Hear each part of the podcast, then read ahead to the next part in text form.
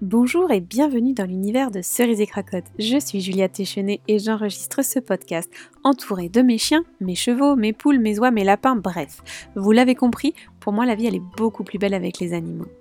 Mon but, c'est de partager tout ça avec vous en invitant à mon micro de nombreux professionnels du monde animalier. Nous échangeons autour de très belles histoires et partageons avec vous de nombreux conseils. Alors, c'est parti Cracotte Cerise et Cracotte Cerise et Cracotte Oui, Cracotte Je suis très heureuse de recevoir Loanic Rousseau aujourd'hui. Loanic est professeur des écoles et pratique la médiation par l'animal. Dans cet épisode, nous allons parler du chat que Loanic a recueilli quand il n'avait que quelques jours, des soins qu'elle lui a prodigués et de l'intégration avec ses chiens. Nous reviendrons aussi sur son projet de médiation par l'animal avec un chien au collège. Je vous souhaite à tous une excellente écoute. Et bonjour Loani, comment tu vas? Bonjour, ça va super. Je suis trop contente de te retrouver à nouveau sur notre podcast. Ça va être trop trop bien, j'ai tellement hâte. On va avoir des super sujets aujourd'hui. Et c'est le premier podcast où on commence à parler de nouvelles espèces d'animaux. Donc je suis vraiment vraiment très heureuse parce que donc euh, comme tu le sais, Cerise et Cracotte maintenant euh, bah, s'élargit à toutes les espèces, euh, de l'espèce humaine à toutes les espèces d'animaux.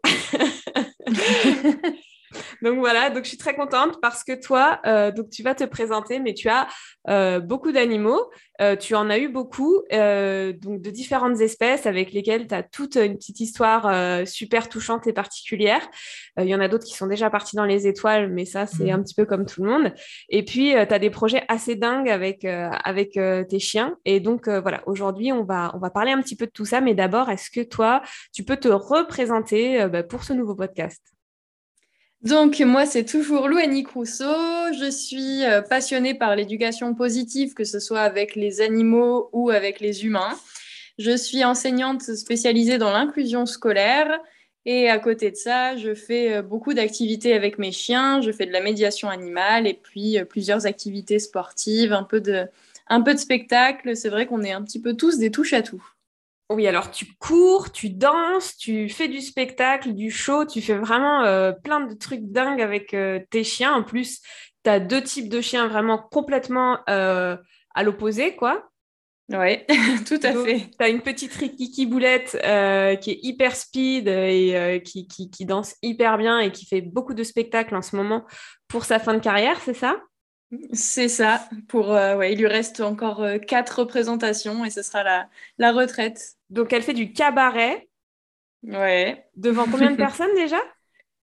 Euh, bah là, c'était 850 dernièrement. Oh la vache Et alors, est-ce qu'elle est impressionnée devant toutes ces personnes? Euh, Pas du tout. Elle se fait juste super plaisir. Elle est, elle est survoltée quand il y a, quand il y a le public. Elle se transforme et, elle, absorbe l'énergie? Oh que oui. ah, c'est bon. Ah, ok. Et donc euh, avec euh, avec Napo, tu vas plutôt faire du canicross, euh, plutôt des activités plus sportives avec plus d'endurance?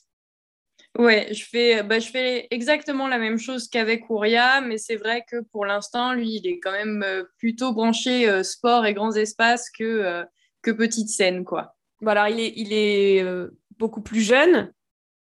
Oui, tout à fait. Beaucoup plus grand et avec un passé euh, aussi un petit peu, euh, un petit peu euh, plus difficile. Donc voilà, c'est pas du tout les mêmes types de chiens, mais pourtant c'est assez incroyable ce que tu as réussi à faire avec Napo depuis qu'il est arrivé donc dans ta vie. Euh, donc je, vraiment je conseille à toutes les personnes euh, qui nous écoutent d'aller voir. Euh, alors Loanic, elle a plein de comptes, comme tous les passionnés, elle aime bien avoir un petit compte sur chaque chose. Mais donc Loanic, elle a surtout un compte qui s'appelle Ouria Napo Dog Dancing. Dog Dancing Dog. Dancing Dogs. En plus, je crois qu'il y a un S. Voilà, donc je vous mettrai tout ça de toute façon dans les renseignements du podcast et de l'article qui sera sur le blog. donc voilà, surtout n'hésitez pas à aller y faire un tour et puis après vous serez réorienté vers euh, un chien au collège, un super projet dont on parlera tout à l'heure, mais aussi une association euh, qui fait du coaching, voilà, enfin pas mal de, choses autour des animaux, qui s'appelle Neverland Resiliarts, c'est ça? Oui, c'est ça. que des mots compliqués, mais pour des choses super géniales. voilà. Et donc, euh, Loanic, donc toi, tu, tu utilises notamment Ouria dans un projet de médiation animale. Ouais, tout à fait. Ouria vient travailler au collège avec moi depuis un an maintenant. Donc, on t'avait reçu pendant la première saison du podcast. C'était le tout début du projet et on trouvait ça assez dingue. Euh, donc tout à l'heure, on en reparlera, on fera un petit retour. Euh, voilà, on aimerait bien savoir comment ça s'est passé, notamment le petit exposé de fin d'année euh, qui devait être fait en, prenant Cerise et Cracotte et en faisant comme personnage principal Ouria à la place.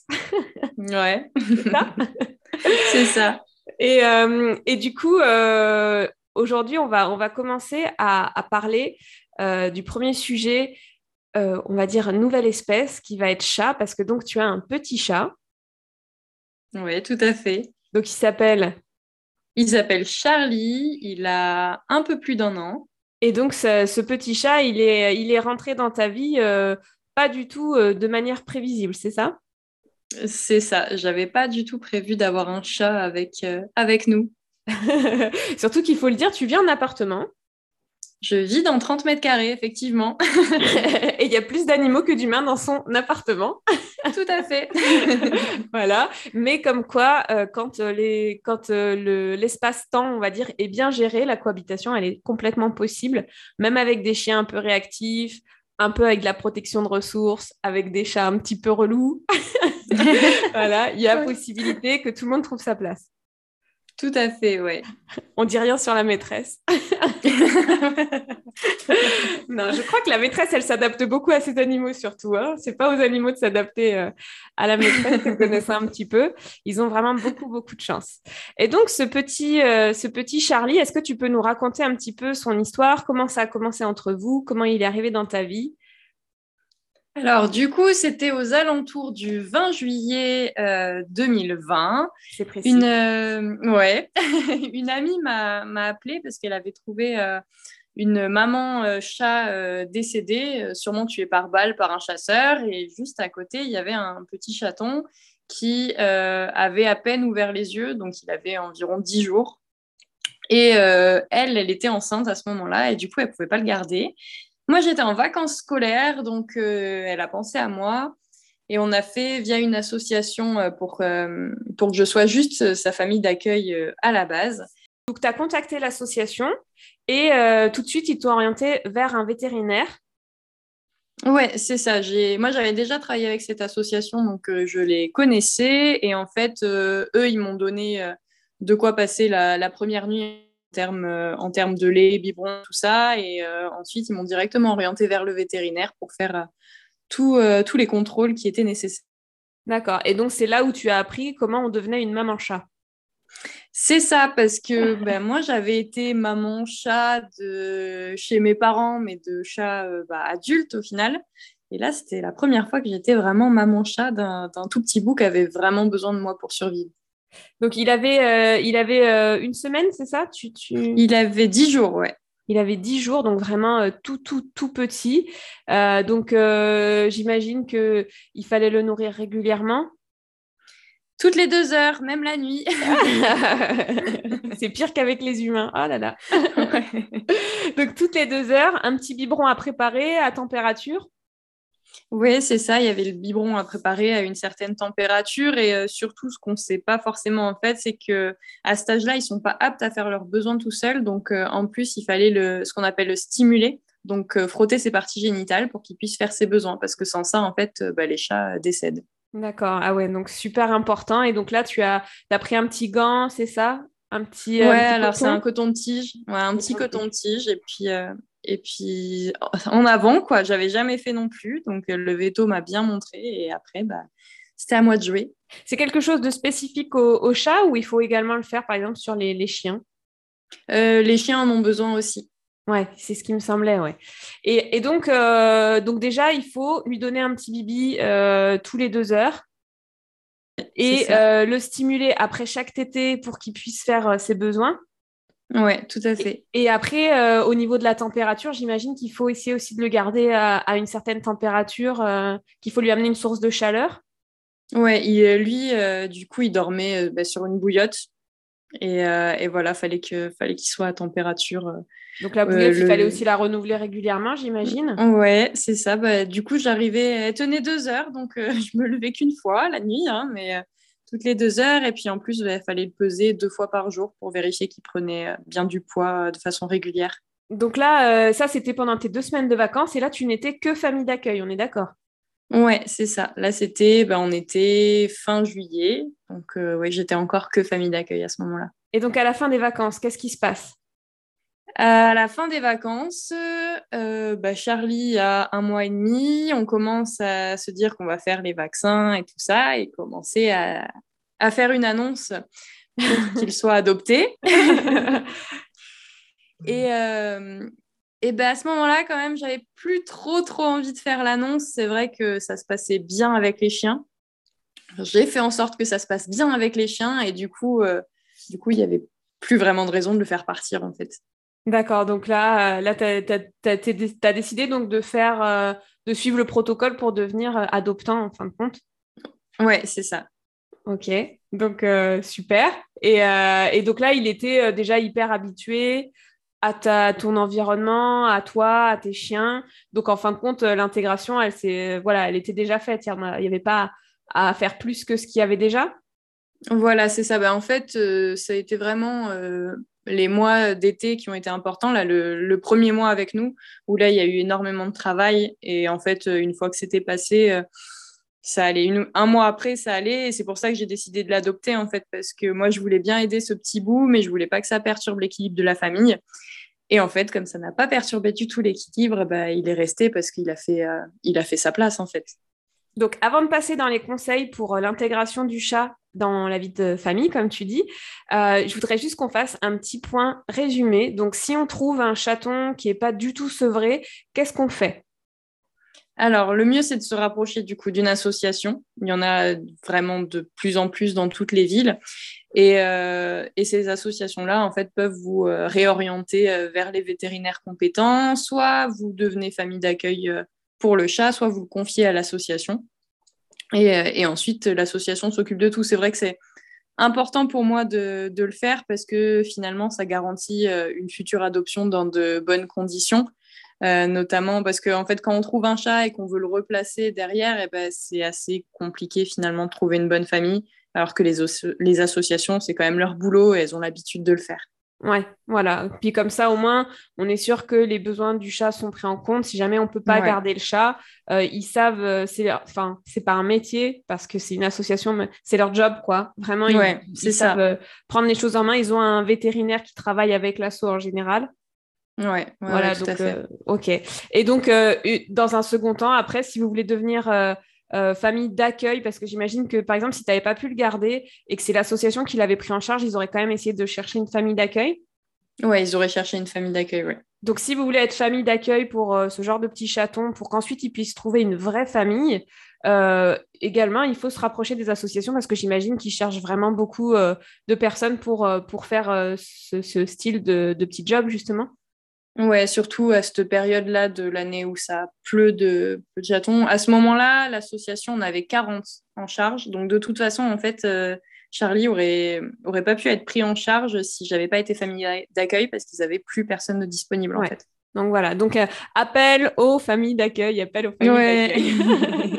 ok, donc là on a compris. Donc si on trouve un petit chaton ou si on veut faire, euh, si on veut faire famille d'accueil, euh, vous avez compris, on se rapproche des associations et il y en a vraiment de plus en plus. Donc vraiment c'est assez facile à trouver, que ce soit sur internet, sur le moteur de recherche ou via les réseaux sociaux. Franchement, je pense qu'il y a facilement possibilité de trouver des associations. Ensuite, l'intégration d'un chat dans un tout petit espace avec deux chiens euh, qui ont des caractères très forts quand même, il faut le dire. Tes chiens, euh, pour les côtoyer, euh, entre Boulette, donc qui est une petite pincher qui est vraiment qui, qui, est à fond sur toi, qui vraiment te considère comme sa chose, à ne pas lui prendre, bien sûr, ça sont précieux. Et Napo qui est un petit peu réactif, voilà, qui a un passé délicat et qui, qui a quand même un certain instinct de prédation, euh, on aurait pu imaginer que ça aurait pu être le truc complètement impossible d'intégrer un bébé chat euh, dans cet environnement. Alors maintenant, on t'écoute, donne-nous tes conseils, euh, vraiment, voilà, comment tu as fait, qu'est-ce que tu conseilles aux gens? Alors, la première chose, c'est que je n'ai pas présenté Charlie à mes chiens en même temps parce que, en fait, c'est un moment où on a besoin de vraiment se, se concentrer sur ce qui se passe Et je sais que, bah, par exemple, quand j'ai des problèmes avec mes chiens, c'est Ouria qui déclenche Napo. Donc, pour moi, c'était essentiel d'avoir un chien après l'autre. Euh, ensuite, euh, ce que j'ai fait justement pour pouvoir gérer que mes chiens, Charlie, je l'ai laissé en, caisse de transport en fait, pour qu'il soit dans un, environnement protégé. Et en premier, j'ai pris Napo euh, en laisse pour toujours en fait avoir un, petit contrôle. sur ce qui se passait. Mm. Parce que, parce que voilà, c'était quand même bah, Charlie, il faisait 120 grammes. Ah la vache. Donc en fait, un coup de C'est la quantité de farine nécessaire pour un gâteau. ouais, c'est ça. vraiment n'importe quoi aurait pu lui être fatal. Donc la sécurité, c'était primordial. Et euh, bah, ce que j'ai fait, c'est que j'ai travaillé euh, avec les autocontrôles. En fait, j'ai euh, aidé Napo à, se calmer, à mieux gérer ses émotions. Et, et c'est comme ça que Napo l'a rencontré. Ensuite, j'ai fait pareil avec Ouria. Ouria était beaucoup plus excitée par la présence de Charlie que Napo. Ouais c'était, euh, j'ai été plutôt surprise en fait parce que je m'attendais à avoir plus de difficultés avec Napo. Et en fait, c'est Ouria qui était, euh, qui était très très excitée par, euh, par sa présence. Et voilà, j'ai fait pareil. J'ai travaillé sur des autocontrôles, toujours en, en, milieu protégé entre guillemets, avec Charlie en cage. Et, et progressivement, j'ai allongé en fait les temps. Mais au début, c'était bah, juste cinq minutes quand Charlie dormait ou vraiment des choses comme ça pour euh, le but c'était que la situation soit la plus calme possible. en plus il fallait voilà que Charlie soit plutôt dans une attitude euh, où lui il était vraiment euh, amorphe quoi quand, quand, il dormait des choses comme ça.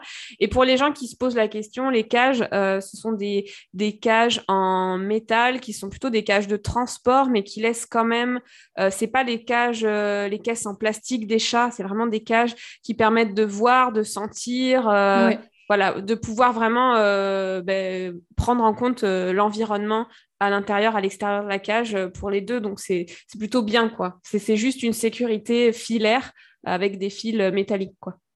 Oui, voilà, c'est ça. C'est vraiment important parce que, ben parce comme on a dit, il y a un gros, notamment Napo fait, fait plus de 20 kilos. Donc, la, la différence est énorme et juste un petit coup de patte mal placé, ça peut être fatal au chaton. Donc, la sécurité est vraiment primordiale.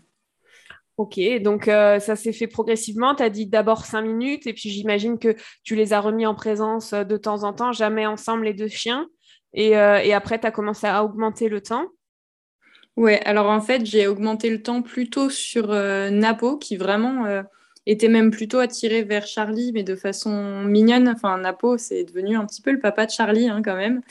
Euh, euh, et, vraiment dans des moments où il, était calme, parce que, bah, en fait, à 10 jours, un chaton, ça fait que crier. Dormir de temps en temps, mais ça crie énormément. Donc, euh, je les mettais plutôt en présence après la tétée, parce que là, c'était sûr qu'il dormait, en fait. Ouais. D'accord. Et en plus, euh, voilà, il faut dire que Napo, donc euh, je ne sais même pas si on l'a dit au tout départ, mais c'est un Podenco. Il est roux. Ouais. et, voilà, et Charlie est roux et peut-être qu'il s'est dit tiens, il y a un truc là. c'est peut-être mon fils. Ah, je me rappelle plus. voilà. Enfin bon, bref, c'est vraiment une super belle histoire. Et du coup, maintenant, quand tu, quand tu vas travailler ou quand tu sors, euh, ou quand tu sors un chien et que tu en laisses un à la maison, euh, le chat, euh, il est où? Il est dans la même pièce que les chiens ou pas? Alors non, ils sont séparés pour la simple raison qu'en fait, ils ont tous à manger. Ils ont tous de quoi grignoter pour s'occuper. Et que euh, Napo est quand même assez sensible sur la nourriture, il protège encore un petit peu.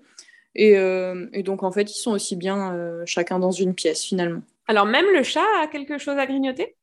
Oui, le chat aussi a des, il a des tapis de... Il a un, un liquimat Ouais. Donc euh, avec de la pâtée euh, liquide. Donc le liquimat, c'est un petit tapis de léchage qui peut être en silicone avec plein de petits reliefs. Et quand vous étalez de la pâtée dessus, eh bien ça augmente euh, grandement le temps d'ingestion du chat parce qu'il va devoir lécher dans tous les petits recoins pour les personnes qui connaissent pas. Voilà, donc ça se fait pour les chats, pour les chiens, c'est vraiment, enfin c'est super quoi. Et il a quelques petits poissons dans un tapis de fouille, exactement comme, comme les chiens en fait. Oh là là, mais quelle humaine bienveillante. c'est le paradis là-bas. Donc, quand vous allez manger chez Loanic, vous avez des assiettes avec des reliefs et puis elle vous amène un petit tapis de fouille avec plein de petits bonbons dedans. Il faut chercher sa pour vous nourriture. détendre. N'empêche que pourquoi pas, hein, ça pourrait être une bonne idée. Ouais. Ok, donc, euh, donc euh, voilà, tu as trouvé vraiment euh, pour pouvoir les séparer, même si tu n'as que une ou deux pièces dans ton appartement. Ça, tu as deux pièces en fait, tu as la chambre et le salon. Tu arrives quand Ouais, même à, à faire en sorte qu'ils ne soient pas dans la même pièce. Oui, c'est ça. Pour moi ça c'est important, surtout que en fait, euh, comme Napo, il aime bien grignoter des objets et tout ça, euh, je préfère qu'il soit dans ma chambre plutôt que dans toute la maison. Après, je dis pas, je pense que si j'avais une maison de 130 mètres carrés avec plein de cachettes pour Charlie, au cas où, euh, ils seraient tous ensemble, je pense. Ouais. Mais là, euh, vu, la, vu la maison que j'ai, euh, je pense que j'ai choisi la meilleure situation pour tout le monde. Donc, pour résumer l'intégration du chat, on y va en douceur avec euh, des zones protégées, c'est-à-dire plutôt euh, le chat euh, dans des temps calmes, dans un endroit où il pourra rien lui arriver, le chien éventuellement avec la laisse, mais attention à ne pas mettre de tension sur la laisse pour pas vo- voilà déclencher le chien, le rendre un peu plus nerveux, et puis y aller très progressivement et essayer de gérer les interactions. Donc, euh, faites pas trop des temps d'interaction trop longs, et quand vous n'êtes pas là, ben, essayez qu'il n'y ait pas euh, d'interaction sans surveillance dans les premiers temps pour être sûr que tout se passe bien. Oui, tout à fait. Ah, je, je résume bien. hein. c'est parfait. Et donc, maintenant, on va aborder le troisième sujet euh, de ce podcast. C'est c'est un sujet sur lequel on aime beaucoup discuter parce qu'on trouve vraiment que c'est un projet euh, exceptionnel. Euh, c'est d'ailleurs un des podcasts qui a fait la plus grande écoute dans la saison 1. Euh, et donc, c'est ce fameux projet Un chien au collège. Donc déjà, comment euh, t'es venue cette idée Un chien au collège? Alors, euh, ben, en fait, je pense euh, avec du recul que je suis rentrée dans l'éducation nationale pour ça. Parce que euh, bah, Ouria m'a énormément aidée et je me suis dit, mais en fait, bah, on a tous besoin des animaux avec nous et ils ont On a tellement tous à nous besoin apporter. d'Ouria. ouais, c'est ça. je me suis vraiment dit qu'ils avaient tellement à nous apporter que, que c'était dommage de pas, de pas en profiter, quoi. Mais c'est clair, c'est sûr. Et du coup, euh, donc, tu as fait toutes tes démarches euh, pour, euh, pour intégrer Ouria. Et euh, donc, sur cette première année, sur l'année scolaire euh, 2020-2021, tu as pu donc intégrer Ouria dans ton programme. Donc, toi, tu es professeur spécialisé dans l'inclusion scolaire, c'est-à-dire des- bravo Ouais, non, mais je m'entraîne. hein. C'est-à-dire pour des élèves euh, qui vont avoir une perception euh, de l'apprentissage un petit peu différente. Ouais, tout à fait. Et donc, euh, tu fais intervenir Ouria une matinée par semaine, c'est ça? Alors, cette année, c'est deux matinées par semaine. On a eu, on a une matinée de plus par rapport à l'année dernière. Ah, ça, c'est super. Ouais, ouais, ouais. C'était ben, l'année dernière, je crois qu'on en avait parlé, du coup, ben, il y a un an, au podcast, en disant que j'aimerais bien euh, que cette année, ça soit euh, deux matinées. Et puis, ben voilà, projet réalisé. Donc, c'est cool. Donc, l'année dernière, c'était une matinée semaine. Ça s'est super bien Ouais. passé. Tu as réussi à convaincre. euh, voilà, j'imagine que c'était un peu une année de test.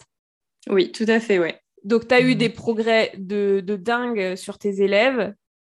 Ouais, Moi, ce que vraiment. je trouve- Ce que je trouve le plus merveilleux, et on en avait discuté, c'est qu'avant, bah, les élèves qui étaient euh, dans cette section euh, inclusive étaient plutôt des élèves qui étaient un peu moqués. Et très, très Mhm. vite, grâce à Ouria, ils sont devenus des élèves très enviés parce que c'était ceux qui allaient euh, en cours avec le chien. ouais, tout à fait, ouais. Et ça, je trouve ça bah, tout simplement merveilleux. Comme quoi, un animal peut changer le point de vue de la société. C'est un truc vraiment, vraiment très beau, je trouve. Ouais. Et, euh, et même pour ces petits élèves, bah, ils sont passés de euh, mis de côté à, à mis en avant. Et euh, voilà, c'est top pour eux. Et en plus, ça leur a permis de faire d'énormes progrès. Ouais, tout à fait. Tu peux nous parler un petit peu des progrès, toi, ceux qui t'ont le plus marqué sur cette première année? Je pense, en fait, après, je parlerai des progrès scolaires, mais déjà, il y a une, une progression dans l'attitude qui est extraordinaire. J'ai euh, ben déjà euh, 20%, pour- 20 de moins d'absence par rapport à avant. Ouais. Donc, euh, c'est les chiffres, euh, les chiffres sont assez énormes. J'ai euh, des élèves qui sont contents de venir. Enfin, je veux dire, quand, quand on a un petit loup qui a toujours détesté l'école depuis, euh, depuis quasiment dix ans et qui arrive avec le sourire, ben, c'est une chance.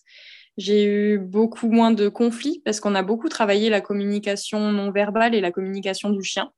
On a fait un parallèle sur, euh, sur la communication humaine et en fait, j'ai des élèves qui comprennent beaucoup mieux euh, leurs camarades depuis qu'ils comprennent les chiens. Et, euh, et en plus, vraiment, pour le coup, ils sont devenus des experts en communication canine de façon assez incroyable. Ils repèrent des choses très, très, très, très fines et c'est intéressant. On a, on a aussi parlé des besoins du chien et fait un parallèle avec leurs besoins à eux. Donc, Il y a au final, des, des futures vocations aussi qui se sont dessinées, du coup.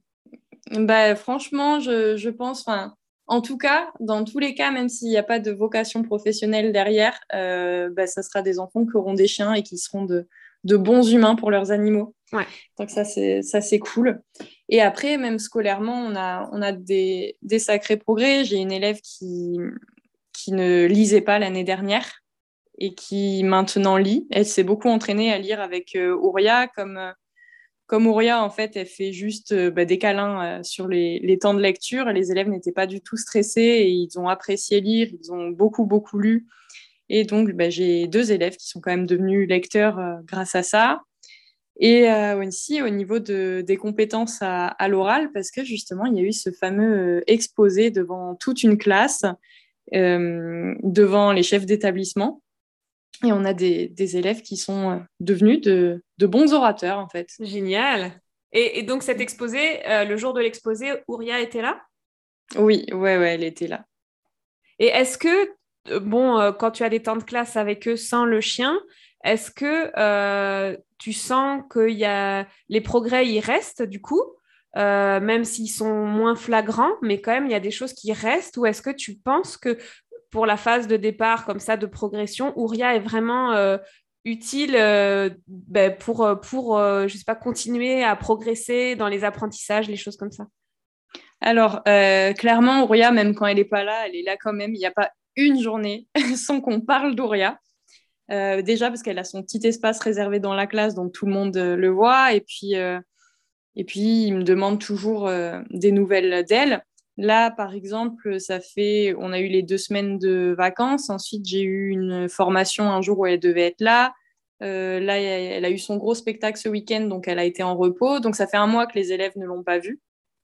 Mais, euh, mais les bénéfices restent parce que j'ai quand même des élèves qui sont contents de venir et j'ai des élèves qui s'entendent de mieux en mieux le, euh, chien reste un, super euh, lien euh, social, je trouve. Enfin voilà, à partir du moment où tu commences à parler chien, même si le chien n'est pas là physiquement, de toute manière, il est quand même, il permet quand même de bah, d'avoir des choses à se dire et de parler autour de, cette passion, de, de, cette, de cet animal et ça, ça crée quand même des choses positives. Oui, et puis ça crée, mine de rien, une intimité parce qu'en fait, comme je travaille avec mon chien, je ramène un petit bout de, de moi au final à, l'école et ça a créé un vrai lien avec mes élèves. Ils demandent des nouvelles d'Ouria, mais ils me demandent aussi de, mes nouvelles. Ils veulent savoir ce qu'on fait de nos vacances. Et euh, même avec les, les parents, finalement, j'ai des, bah, beaucoup de parents qui finalement étaient fâchés avec euh, l'école et donc qui avaient des relations assez conflictuelles avec moi au début. Et en fait, j'ai amené Ouria à chaque réunion et elle apaisait les adultes exactement comme elle fait avec les enfants. Super. Et, euh, et du coup, j'ai de très très bonnes réunions avec les parents d'élèves depuis qu'Ouria vient avec moi. Génial. Bon, mais dès qu'on a un conflit, vous avez compris, amenez votre animal. Carrément. voilà. Et, euh, et du coup, euh, donc, toi, tu as fait des démarches particulières. Euh, parce que euh, notamment, j'ai cru voir euh, l'autre fois sur les réseaux sociaux que tu avais marqué que Ouria n'avait pas pu venir parce qu'il manquait l'autorisation d'un nouvel élève, donc l'autorisation parentale, je pense.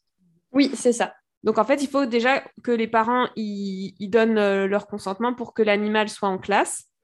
Oui, tout à fait. L'animal, parce que moi j'en parlais il n'y a pas très longtemps, je ne sais plus trop avec qui, mais il me disait oui, moi je ne serais pas, je serais pas en confiance de savoir qu'il y a un chien dans une classe avec 20 euh, ou 30 élèves.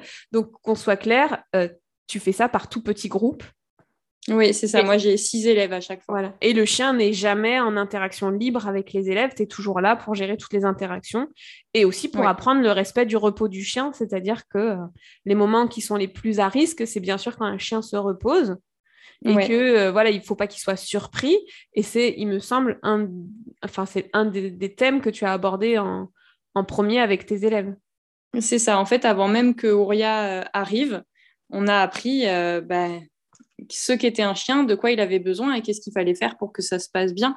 Moi, j'ai du coup, j'ai un, une formation en prévention morsure et c'est le premier, la première chose que j'ai fait en fait pour assurer la sécurité et puis matérialiser bien sûr son espace. Elle a un, elle tipi à elle où dès qu'elle passe cet espace, même si elle n'est pas forcément en train de dormir, on ne va pas la voir, on ne lui adresse pas la parole et, et c'est son espace à elle quoi. Bien sûr. Donc, il y avait donc une demande auprès des parents, des élèves, mais aussi toi, tu as fait des demandes auprès du rectorat. Tu continues de te former, tu passes actuellement un diplôme universitaire à Clermont-Ferrand. Tu vois, je, je te suis. Hein. Euh, donc, beaucoup de choses. Tu continues de te former, tu commences à augmenter euh, le nombre de demi-journées. Enfin, voilà, on voit que le projet, il est en pleine évolution. Moi, je vous invite tous, vous qui écoutez, à suivre euh, sur Un chien au collège, sur les réseaux sociaux, donc Facebook et Instagram, parce que c'est vraiment une mine d'informations. Loanic, elle reste hyper disponible. Si jamais vous avez un projet pour travailler euh, avec un chien, euh, donc pour intégrer un chien dans votre espace de travail euh, avec des enfants, que vous soyez professeur ou que vous ayez une autre activité, n'hésitez pas à vous rapprocher de Loanic pour lui poser des questions parce que c'est un petit peu complexe. donc on ne va pas rentrer en, détail ici, mais, mais c'est possible. Et tu me disais l'autre jour, il y a combien de, de chiens au collège en France? Alors, au collège, il y a moins de 10 chiens en France. Voilà. Vraiment au sein, au sein du collège. Il y en a qui font quelques petits ateliers de temps en temps, donc c'est toujours mieux que rien. Mais vraiment, au sein, de, au sein d'un collège, je crois qu'on est 7 maintenant. Donc, euh, donc, vous voyez, euh, il y, y, a la marge, hein. on, peut, on peut y aller. C'est compliqué, c'est un chemin un petit peu long, mais, euh, mais voilà, mais ça se fait avec beaucoup de motivation. Et donc, Loanic pourra éventuellement vous guider. Il faudrait faire un jour un article pour, pour conseiller les gens pour toutes les démarches qu'il y a à faire. ça serait très consulté. voilà. Et, et, du coup, donc tes projets pour cette année, il y en a des projets de plus par rapport à, l'année dernière? Alors, du coup, euh, bon, bah, déjà, moi, je fais le, la formation universitaire pour faire un mémoire là-dessus. Euh, ensuite, euh, là, ce qui est en train quand même de, de naître, c'est la possibilité de l'intervention de NAPO également. avec un certain groupe d'élèves, des élèves qui sont plutôt introvertis et qui correspondront bien à la, à la personnalité de Napo. Mmh. Mais voilà, on va continuer à, à évoluer là-dedans. J'ai des élèves qui font le théâtre. Maintenant, je ne, font, je ne travaille plus que avec mes élèves, mais également avec des élèves dans le besoin euh, au sein des autres classes. Donc voilà, le projet prend vraiment de l'ampleur avec euh, différents collègues et, différents élèves. Oui, c'est ça. Vous avez une pièce de théâtre en cours avec, euh, en cours de préparation avec Ouria. Oui, c'est ça. Mais ça, il va falloir le filmer et le mettre à la télé. C'est pas possible. Il faut, le voir, ça. Mais surtout qu'on a la chance de le jouer dans un grand festival de la région. Donc, ah, c'est vraiment super quel festival? C'est le festival Graines de rue à Bessines-sur-Gartempe, en Haute-Vienne. Bon, ben voilà, vous avez, euh, vous avez l'annonce. et tu sais quand est-ce que ça sera? Ça sera le week-end de, l'Ascension. D'accord. Et c'est quel, quel tu, tu sais pas quel jour exactement? Le samedi. C'est le, ça doit être le dernier, euh, le dernier week-end de mai de mai, le samedi, le dernier samedi du mois de mai à Bessines sur machin chose. Donc pour le super festival Graines de trucs, voilà. Là, j'ai pas trop retenu. Promis, je vais m'entraîner. ok, eh ben, écoute, euh, merci beaucoup Loanique pour tout ça, euh, pour, tout, pour tous ces thèmes qui ont été abordés dans ce podcast, qui sont tous plus passionnants les uns que les autres et qui, je suis sûre, euh, permettront d'avoir vraiment des bons conseils pour les personnes qui nous écoutent. voilà, si les personnes, elles veulent adopter euh, un chat en association, si elles veulent être famille d'accueil, si elles veulent intégrer un chat avec des chiens, ou alors après euh, tout ce qui tourne autour de la médiation animale. Euh, là, je pense que tu es une mine d'or d'informations. donc, je vais encore une fois le redire, mais je vais repartager tous les réseaux sociaux de Loanic pour que vous puissiez rentrer dans son univers. Il me reste plus qu'à te remercier pour cette intervention.